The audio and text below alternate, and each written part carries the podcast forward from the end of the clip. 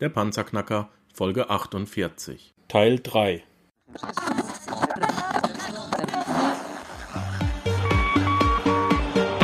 Hallo zusammen, ich bin Markus, willkommen beim Panzerknacker Podcast. Lass uns loslegen. Wenn du mich zum ersten Mal hörst, danke ich dir fürs Kommen. Wir reden hier über Geld, das erforderliche Mindset, finanzielle Freiheit und alles, was dazugehört. Und jetzt lass uns in die Show starten. Ähm, Nochmal auf, auf, äh, auf die rechtliche Grundlage oder auf deinen rechtlichen Stand äh, Ja. als Investor zu kommen. Wenn jetzt so ein Unternehmen wirklich durch die Decke geht, Ja. wie lange, wenn ich dann, wenn ich doch nicht an dem Unternehmen wirklich beteiligt bin, wie lange kann ich denn in der Gewinnphase mitschweben? Ähm, da, da, ja. Darum ging es mir eigentlich in der Frage. Wenn die jetzt eine GmbH gründen, bin ich dann Mitgesellschafter und kann die nächsten, weil ich denen jetzt einmal 1000 Euro gegeben habe und habe dann, äh, ich sag mal, äh, ja, vielleicht ein Prozent Firmenanteile oder was auch immer, ähm, kann ich dann für immer mitsch mitschweben oder wann, wann, wann komme ich denn, wie weit geht es maximal, wann fliege ich denn auf jeden Fall raus? Äh, guter Punkt. Ähm, normalerweise sind es fünf Jahre. Ähm, das heißt, ähm, und die Sache ist jetzt, okay, jetzt denkt man sich wieder, ja, in fünf Jahren kann nicht viel passieren. Die Sache ist es aber, es ist ein Start-up und die Wachstumsphase von einem Start-up sind meistens in den Anfangsjahren. Das heißt, nach diesen fünf Jahren, da wird man beteiligt, das heißt, da ähm, kommt man quasi sein Geld wieder, wieder zurück, beziehungsweise basierend auf dem Firmenwert. Das heißt, wenn, der, wenn die Firma in den ersten ähm, fünf Jahren, ich sag mal jetzt einfach um das Zehnfache gewachsen ist von der, von der, von der Bewertung, dann kriegt man halt das, auch das Zehnfache von seinem Investment zurück. Okay. Verstehe. Und wenn jetzt eine Firma in den ersten fünf Jahren zehnfach äh, ihren, ihren Wert verzehnfacht und im sechsten Jahr äh, dann nochmal verhundertfacht, dann habe ich halt gelitten. Äh, genau, richtig. Also es ist wirklich äh, begrenzt, wobei ähm, ich hatte jetzt einen Fall, dass die Firma gefragt hat, sein, seine Bäcker oder seine Investoren, diese kleinen Investoren sozusagen, ob man eine lebenslange ähm, Laufzeit haben möchte, ähm, weil da ging es jetzt wirklich ähm, sehr positiv. Da ging es jetzt wirklich, dass eine sehr große deutsche Elektrofirma, ähm, die sehr international tätig ist, wirklich großes Interesse an deren Technology hat. Einfach genau um das vorzubeugen, weil viele Investoren haben gesagt, äh, es gibt da so eine Chat-Funktion und so eine Art Forum, haben gesagt, ja, wie ist denn das jetzt, wenn äh, da jetzt ein großer Big Player einsteigt als Investor und ähm, dass man halt über eine längere Zeit wirklich beteiligt sein möchte, beziehungsweise ähm, ja, wie du meintest, was ist, was passiert im sechsten Jahr, wenn man weiß, oh, wird vielleicht Startup wird verkauft in sechs, sieben Jahren und dann hat, ist, ist man gar nicht auf der ganzen Welle mitgeschwommen. Und da das ähm, Startup, es gibt manchmal Umfragen, auch ob, ob ein Startup verkauft werden soll, da, da werden schon diese kleinen Investoren mitgefragt und die können da halt quasi voten über diese Plattform. Ähm, soll dein Investment lebenslang gebunden sein, ja oder nein? Und da habe ich zum Beispiel auch ja ge gesagt, weil ich einfach diese Chance sehe, dass die Firma wirklich sehr profitabel werden könnte. Um, man hat immer noch dieses Nachrangdarlehen, das heißt, im, Schle- im Insolvenzfall ist man wirklich ganz unten mit dabei, kriegt wahrscheinlich nichts wieder raus. Aber da ich halt gesehen habe, dass das Unternehmen sehr positiv wächst, beziehungsweise wirklich jetzt die Big Player Interesse an der Technology haben ähm, und ich fast davon ausgehe, dass es vielleicht auch verkauft wird in den nächsten, ich sag mal, fünf weiteren Jahren, ähm, habe ich auch dazu gestimmt, dass es eine Art lifelong oder lebenslange Beteiligung sein soll. Hätte es für mich persönlich jetzt auch keine andere Antwort gegeben, wenn ich ehrlich bin. Richtig, genau. Nee, das, deswegen invest, investiert man ja, um äh, Chancen oder die möglich, äh, um die Chance zu haben, bei einer Möglichkeit dabei zu sein. Genau. Das ist ja, das, ist ja das Sinn und Zweck von dem Ganzen, ja. Ja, dass man wirklich ich auf der ganzen, ganzen Welle quasi mitschwimmt und nicht. Ich sag jetzt mal, ich will jetzt auch keine Start-ups oder so, so nennen oder es schlecht machen, aber es ist ja, ich sag mal, als Gründer und ich weiß, dass, ich sag mal, im nächsten Jahr die ganzen Kleininvestoren raus sind. Ich weiß aber auch, dass das, dass meine Firma kurz vor einem riesen Deal ist. Da kann man fast sagen, okay, dann möchte man schnell die, die Kleininvestoren auszahlen nach diesen fünf Jahren. dann werden halt deren Anteile wieder frei und dann zwei Jahre später äh, verkauft man die Firma für, ja, ich sag jetzt mal das Hundertfache und ja, dann hat man den kleinen Investoren sch schön die lange Nase gezeigt. Ich sag mal, ich will jetzt nicht sagen, es kommt vor, aber man weiß es ja nicht. Ich sag mal, bei Geld muss ich sagen, wird jeder ähm, egoistisch, geizig, wie auch immer. Da geht's bei denen ja wirklich um, wahrscheinlich, ich sag mal, wenn es wirklich um Riesensummen geht, äh, wird jeder gierig. Ja, vor allem A, es wäre legal, äh, B, moralisch verwerflich, ja, aber das wird wahrscheinlich niemanden stören. Und es ist auch der Hintergrund meiner Frage vorhin gewesen. Ja. Genau daran habe ich nämlich gedacht, was ist denn, wenn ich nur äh, eben, du hast gesagt, fünf Jahre gebunden bin, dann wartet mal halt fünf Jahre, botet mich aus und im sechsten, siebten Jahr haben die dann im Hintergrund schon miteinander geredet und dann geht die äh, wilde Fahrt aber richtig ab, ne? Ja, richtig, also, genau. Gut, muss man, muss man halt alles mal ein bisschen mit einplanen. Ich selber bin da noch nicht äh, investiert. Ich werde aber für die Show Notes werde ich da die äh, Links raussuchen und werde das verlinken. Ähm, Gibt es noch irgendwas, was diesbezüglich äh, eine wichtige Information ist, die du hast, was man beachten muss, was man bedenken sollte, worauf man achten sollte, zum Beispiel beim Aussuchen äh, der Unternehmen? Gibt es da auch ähm, nicht nur weiche Kriterien? Du hast gesagt, äh, man soll sich wohlfühlen. Das ist für mich ein weiches Kriterium. Gibt es da auch harte Fakten? Ähm, ja, also es kommt natürlich sehr individuell, wenn man äh, den Businessplan liest, ähm, sollte man schon auch sehen, ob die die die die ähm, die Kennzahlen stimmen. Also zum Beispiel, wenn ein ein Unternehmen einen Businessplan schreibt, es möchte jetzt von, ich sag mal, wachsen wie wie ich sag mal 100.000 Customer im nächsten Jahr haben. Einfach dieses, dieses wirkliche, die, die Nummern überprüfen, ob es überhaupt realistisch ist. Und auch wenn Unternehmen schreiben, ja, sie sind jetzt in, von, ich sag mal 2000, äh, okay, wir haben noch nicht 2017, aber dann äh, von 2015 nach Ende 2016, sie sind um 200 Prozent gewachsen dann ist in 200 Prozent ja schön und gut. Aber wenn es jetzt äh, 200 Prozent kann sein, ich sag mal von, von 10, 10 ähm, 10 Kunden zu 30 Kunden oder 20 Kunden. Ich sag mal, man muss wirklich auf die Nummern gu gucken, was überhaupt Sinn macht. Die können um 1000 Prozent gewachsen sein, aber wenn es da wirklich ja von, von einem Kunden 2015 äh, zu 100 Kunden 2016 ist trotzdem ja jetzt noch äh, keine Riesenveränderung jetzt im Sinne von vom, vom Geldverdienen oder von, von der Market Size. Und daher denke ich einfach, dass es schon wichtig ist. Natürlich ist es lästig, man muss sich den Businessplan anschauen, man muss sich die Nummern anschauen, man muss sich teilweise die ähm, wirklich die Zahlen angucken, auch die die was ist geplant für die nächsten Jahre, wie wollen die wachsen, ist das überhaupt realistisch? Ich sage mal, ein Businessplan ist schön und gut runtergeschrieben, aber ich habe meinen ersten Businessplan äh, 2013 geschrieben für meine Firma und ich muss sagen, diese ganzen Finanzen, diese ganzen wir, ach, wir wollten quasi schon vor einem Jahr auf dem Markt sein. Also ich sag mal, ähm, das stimmt hinten und vorne nicht. Das sind oft Nummern, die man sich ausdenkt, beziehungsweise man guckt sich andere Firmen an und darum würde ich sagen, ähm, neben Bauchgefühl sozusagen oder oder ob man das Produkt nutzen würde ähm, oder diese Soft-Kriterien wirklich einfach die Nummern äh, der der der Businesspläne oder aber auch wirklich, dass man sich den Markt anguckt man guckt sich wirklich an, ähm, ob es jetzt, ich sag mal, ein Bier ist, man guckt sich den Biermarkt an. Wie sind da, ist in diesem Bereich, im Craft-Bier-Bereich, ist im Moment ein, ein Start-up, ohne Namen zu nennen. Wie, wie, wie schaut der Craft-Bier-Markt aus in Deutschland oder in Amerika oder in der Welt? Ähm, ist da ein Potenzial oder, weil der Bierkonsum, soweit ich das weiß, ähm, sinkt sogar in Deutschland. Das heißt, ist es jetzt klug, in, in Start-up oder in eine Firma zu investieren, die auf Bier setzt, als Beispiel? Ähm, das heißt, es ist Menschenverständnis dahinter, wirklich diese blanken Zahlen, äh, die, die wirklich sehr wichtig sind und dass man vielleicht auch einfach einen Überblick sich mal über den Markt verschafft. Ja. Und wenn man anfängt, Businesspläne zu lesen, hat es vorher noch nie getan, hat ein bisschen Angst davor. Äh, die Angst möchte ich auch nehmen. Genau. Im ersten Plan weiß man, dass man davor keine Angst haben muss und vor allem, es hilft einem unheimlich, äh, das eigene unternehmerische Denken voranzutreiben. Ja, weil Richtig. man weiß, äh, worauf hat der andere geachtet, worauf sollte ich vielleicht achten und was sind die richtigen Fragen, die ich künftig stellen muss. Ja.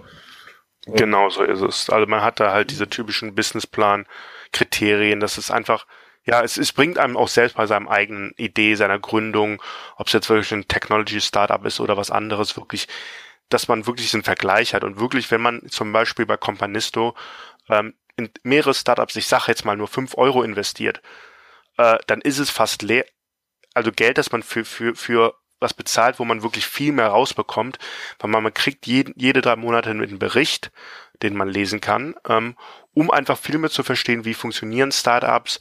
Ähm, der Jahresbericht ist auch sehr interessant, wo nochmal wirklich die neuen Nummern gezeigt wird, werden, ähm, was wird aufgeführt und man kann einfach auch viel davon lernen, dass man wirklich die sich vielleicht alle abspeichert in einem Ordner und dann einfach sagt, ähm, man schreibt seinen eigenen Businessplan mal und guckt da vielleicht mal drauf, wie haben die es geschrieben, worauf haben die geachtet, was für Kriterien müssen angesprochen werden, ähm, um dann vielleicht auch, ja, es, man lernt quasi unglaublich viel, wenn man sich halt auch mit im, im, im gleichen Bereich oder mit anderen Startups ähm, beschäftigt.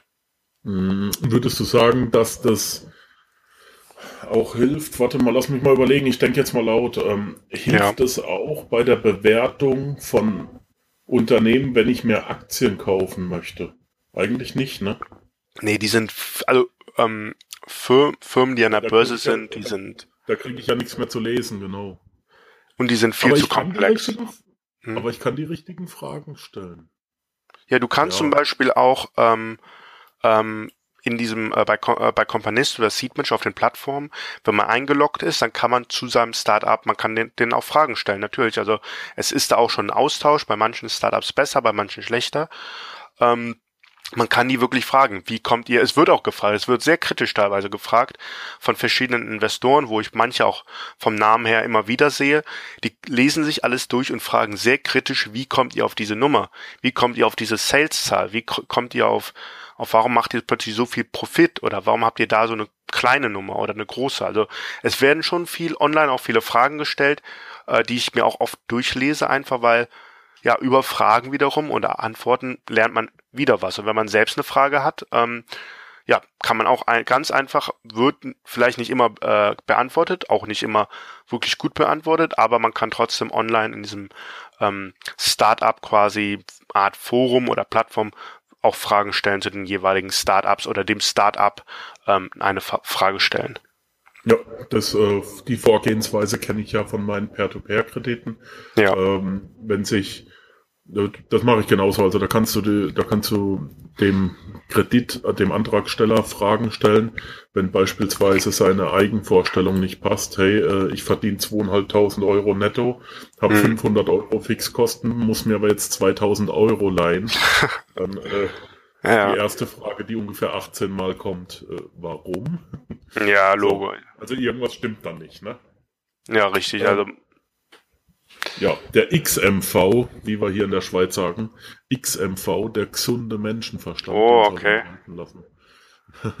ja, Logo, ich sag mal, das ist, ist geht, geht, geht, geht, also braucht man überall. Ich finde auch bei vielen Investmentklassen braucht man einfach ein, auch Immobilien etc. Man ist es oft viel ähm, neben den Ziffern, den Zahlen und so natürlich normaler Menschenverstand, ob über diese Idee, dieses Start-up auch Sinn macht, ob der Peer-to-Peer-Kredit, die die Outlines Sinn machen, etc.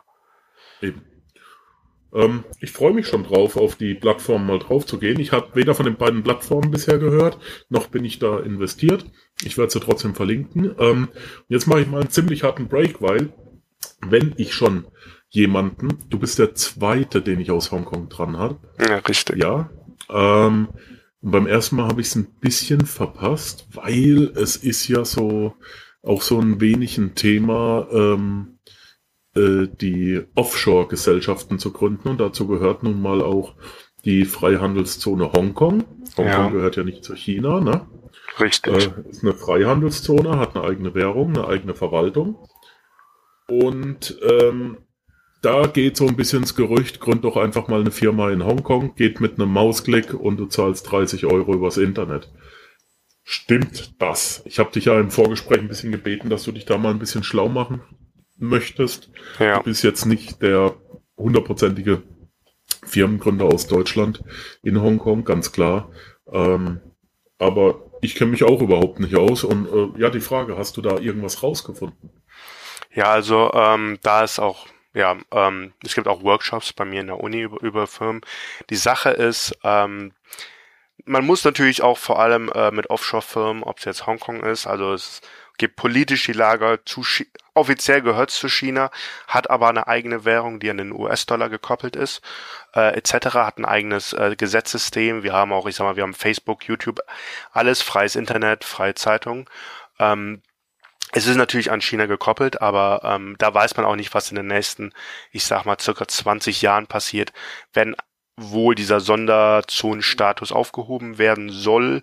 Aber es ist, das ist sehr politisch, auch hier in Hongkong, was im Moment ähm, politisch abgeht. Aber zur Firmengründung muss ich halt sagen, dass es es ist die Sache, was ist der Grund, warum man eine Firma gründet. Ähm, vor allem eine Offshore-Firma. Ähm, ähm, Ob es jetzt, ich sag mal, äh, BVI ist, das British Virgin Islands, das heißt, ähm, diese Sachen, die zu, zu, zu England gehören, die, diese Offshore-Inseln, ähm, oder ob es vielleicht sowas ist, auch ähm, wie Hongkong, was ist immer der Grund dahinter? Möchte man einfach leichter zum Beispiel international äh, Geschäfte machen? ähm, zum Beispiel auch Steuererleichterungen natürlich in diesen Gründen. Da ist halt die Sache, man muss es, ähm, Hongkong und ähm, Deutschland, die haben kein Doppelbesteuerungsabkommen.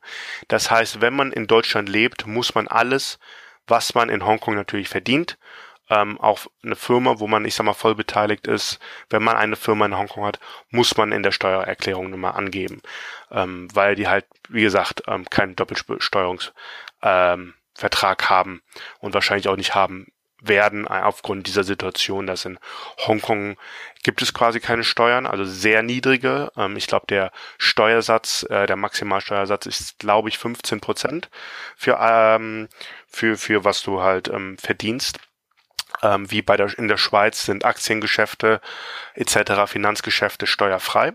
Das heißt, wenn ich meine Aktien oder paar Aktien über Hongkong natürlich trade, ich wohne hier, ähm, ich bin gar nicht mehr in Deutschland gemeldet, ähm, sind die ganzen Gewinne steuerfrei. Das ist natürlich ein ähm, Vorteil.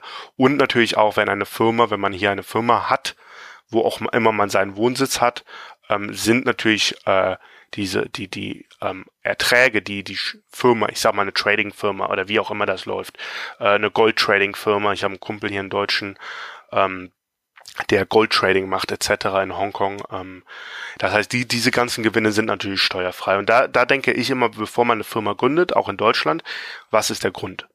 Ähm, kommen wir jetzt mal zur, zur Selbstfirmengründung. Ähm, die geht sehr schnell, die geht in circa 24 Stunden in Hongkong. Also es ist wirklich schon, was man so liest. Also man hat wirklich sehr schnell online eine, eine Firma gegründet. Ähm, eine Sache ist, dass man hier, ähm, was ich jetzt persönlich auch nicht weiß, weil es nicht, mich noch nicht betroffen hat, ob man eine Hongkong-Identität, also eine Hongkong-ID-Karte braucht, in, um als Firmengründer aufzutreten. Da bin ich leider, da ich eine Hongkong-ID habe, ähm, leider überfragt, wie das ist mit Leuten außerhalb. Wobei es gibt viele Service-Firmen auch, die das für einen machen. Das heißt, die laufen quasi als als Gründer, als Founder sozusagen, kann, ich sag mal, eine bestimmte Firma in Hongkong sein, die die Registrierung vornimmt. Man selbst aber, das ist das Wichtige, in einer Firma in Hongkong, in einer Limited Company müssen mindestens zwei Personen braucht man wobei ähm, diese beiden Personen ähm, je als Direktor, also es muss zwei Direktoren ähm, quasi ähm, als Direktor ausgeschrieben sein und man braucht eine Sekretärin oder Secretary heißt das, ähm, wobei ein einer der Direktoren muss auch Secretary quasi kann beides parallel sein, Direktor und Secretary und Secretary geht nur darum, dass diese Person verantwortlich ist für die ganzen finanziellen und steuerlichen ähm, schon ähm, ähm, Daten, dass die natürlich äh, richtig abgebucht werden, weil ich sag mal, natürlich müssen Firmen auch Steuern teilweise zahlen, ähm, wenn du Produkte verkaufst und alles. Ähm, und die Secretary ist eigentlich nur dafür da, dass ähm, das die Person ist, die fürs Finanzamt halt die Ansprechperson ist und dann ähm, ja diese ganzen rechtlichen Sachen klärt. Wobei da gibt es äh, Accounting-Firmen, das heißt Finanzfirmen in Hongkong, die das auch alles ähm, einfach für einen machen. Das heißt, theoretisch kann man wirklich in Deutschland sitzen. Ähm, preislich kostet es natürlich mehr, als wenn man jetzt vor Ort ist und ich sag mal 50 Euro zahlt oder so. Ähm, das kann über die Firmenregistrierung sein, was man da im Internet findet, schon ein paar hundert US-Dollar, Incorporation Fees, ähm, Registrierungsfees sagen die 100 US-Dollar, weil natürlich diese Firma, die dazwischen sitzt, ähm, ähm, die, die will natürlich auch noch was dran verdienen und dann natürlich an diesen ganzen verschiedenen ähm, Dokumenten, ja, kostet halt auch mehr, als wenn man vor Ort ist. Ähm, muss ich mal überlegen, was es dann noch gibt zur Firmengründung direkt. Ähm, ja, gibt's noch Fragen von dir ähm, bezüglich oder was genaueres? Nee, nee, nee, nee, nee. ich habe mich auch noch nicht wirklich genauer damit befasst. Es ist halt nur, ich wollte die Chance ergreifen, wenn ich äh, jemanden am, ja. am Mikro habe, der äh, sich eventuell ein bisschen besser damit auskennt. Ja, dann frage ich doch da mal nach. Ja, ähm, richtig. Menschenskinder, wir haben schon unsere drei Themen abgehandelt. Das war super interessant. Ich danke dir ganz recht herzlich für deine Zeit. Ja, auf ähm, jeden Fall, kein war, Problem. Das war wirklich genial. Ich wünsche dir unheimlich viel Glück mit deiner Firma, denn äh, das ist wirklich eine ganz tolle Sache. Wie gesagt, ja. äh, es können sich leider auch keine Hörer des Panzerknacker Podcasts daran beteiligen, außer sie haben jetzt mal sechs, sieben Millionen auf der Seite und können sich bei dir melden, ja. Genau, also, richtig. Da, da werden richtige Schwergewichte gesucht. Ähm, und ja, ansonsten haben wir deine Kontaktdaten wie immer in den Show Notes drin, wenn man zu dem Thema äh, Crowdfunding und Crowdinvesting äh, eine Frage hat, so du die Zeit findest. Ja, Logo, also einfach eine E-Mail schreiben. Ja. Ja, also find, also ist, ich bin natürlich busy. Ich sag mal, es ist jetzt kurz vor Weihnachten. Ich werde nächste Woche auch wieder nach Deutschland fliegen für zwei Wochen, ähm, um auch manchmal abzuschalten etc. Wobei ich habe jetzt schon zwei, drei Business Meetings in Deutschland. Ähm, wir haben Advisory in unserem ähm, in unserer Firma ist auch in Deutschland. Das heißt, äh, langweilig wird's nicht, aber natürlich, ich sag mal, ich check E-Mails ähm, regelmäßig und ähm, wenn es wirklich jetzt nicht zu komplex ist oder was auch immer, werde ich schon probieren, etliche E-Mails zu beantworten, aber solange das jetzt nicht zu viele werden, ähm, sollte alles passen. Oder auch zu Fragen generell Hongkong ähm, oder ähnliches. Ich sag mal generell bin ich da relativ locker und offen, aber da, ich muss halt die Zeit finden, aber sonst ja immer gerne. So machen wir das. Ja, und wir zwei bleiben eh in Kontakt. Sind Richtig. Ja, ähm, bleib gesund, bleib munter und ja, ich wünsche dir wirklich von Herzen, dass die Firma absolut durch die Decke geht und wenn es darum geht, vorbörsliche Aktien zu verteilen, rufst mich an, ich bin dabei, okay? Ja, Logo. Ich werde mich melden. Alles klar, Jan. Ich danke dir. Tschüss. Ja, das war's leider auch schon wieder für heute. Ich danke dir fürs Zuhören. Unter www.panzerknacker-podcast panzerknacker.com findest du weitere hilfreiche Informationen wie beispielsweise die Panzerknacker Ressourcenliste, den Panzerknacker Award, Buchtipps oder auch die vielen hilfreichen Produkte, die dir helfen, deine finanzielle Zukunft selbst zu steuern. Dies ist eine Markus Habermill Production. Hör doch auch einfach nächste Woche wieder in die neue Episode rein. Ich freue mich auf dich.